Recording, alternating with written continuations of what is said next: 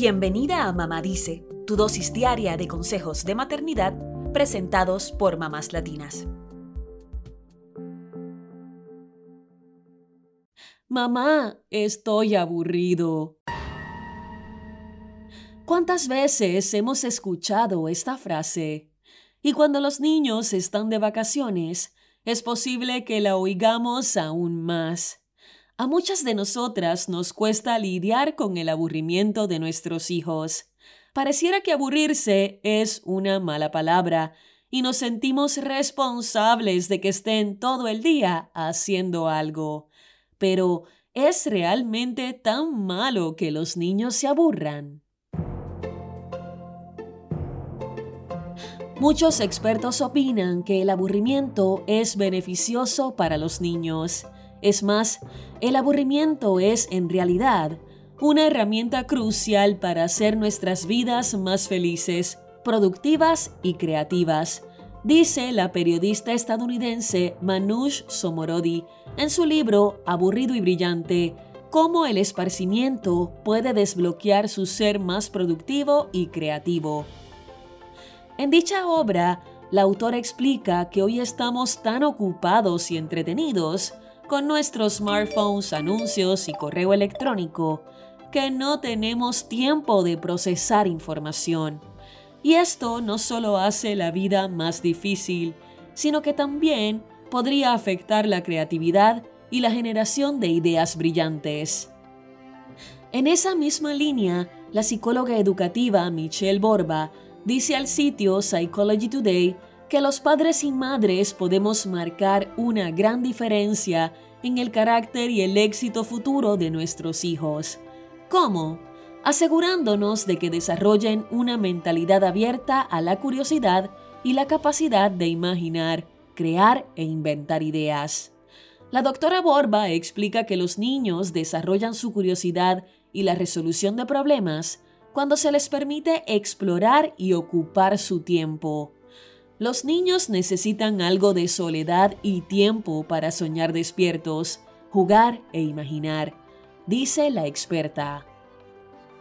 Esto significa que no debemos entrar en pánico cuando nuestros hijos están aburridos. Por el contrario, te presentamos varias alternativas que nos dio la psicóloga de niños y adolescentes Belén Orsay para responder al aburrimiento de nuestros hijos. Número 1. Evita caer en la tentación de ofrecerles cualquier aparato tecnológico.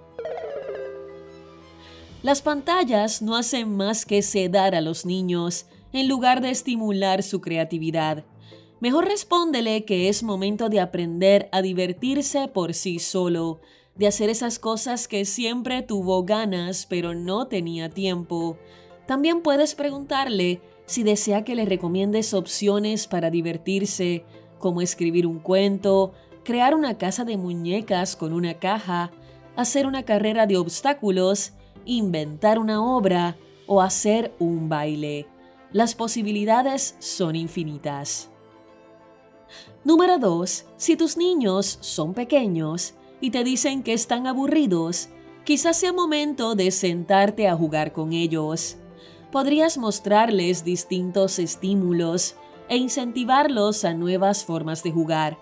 Sin embargo, la psicóloga Belén Orsay aclara que tampoco hay que estar encima de los niños, pues ellos deben aprender que su madre tiene otras obligaciones que la requieren y también tienen que desarrollar autonomía frente al juego.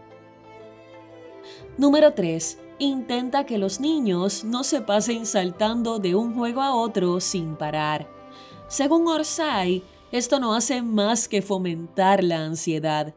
Además, podría afectar la concentración, ya que los pequeños no se enfocan en lo que están haciendo, lo cual también podría provocar poca tolerancia a la frustración. En sintonía con este punto, la profesora y asesora en lactancia y sueño infantil, Jacinta Concha, quien es mamá de dos niños y está detrás de la cuenta de Instagram, arroba maternidad y familia, sugiere no ofrecerles juegos con pilas cuando están aburridos. Este tipo de juegos acostumbran a los niños a esperar respuestas e interacciones inmediatas, lo que los priva de desarrollar su propia imaginación para jugar libremente. Por lo general, mientras más simple sea un juego, más funcionalidades tiene y por lo tanto puede mantener aún más la atención de un niño. Número 4. Permite que tus niños experimenten con acuarelas, pinturas, tizas y plastilinas, sin preocuparte por si se ensucian o manchan algo.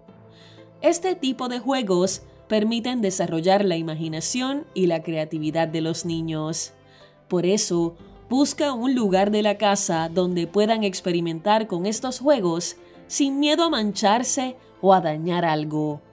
O también puedes optar por pinturas que sean lavables con agua y con plastilinas naturales, como las que se pueden hacer con harina, sal y agua. Ya ves que el aburrimiento no tiene que ser una razón de desesperación. Permite que tu hijo se aburra y que busque alternativas que le ayuden a desarrollar su imaginación. A fin de cuentas, un poquito de aburrimiento podría ser el inicio de una idea grandiosa.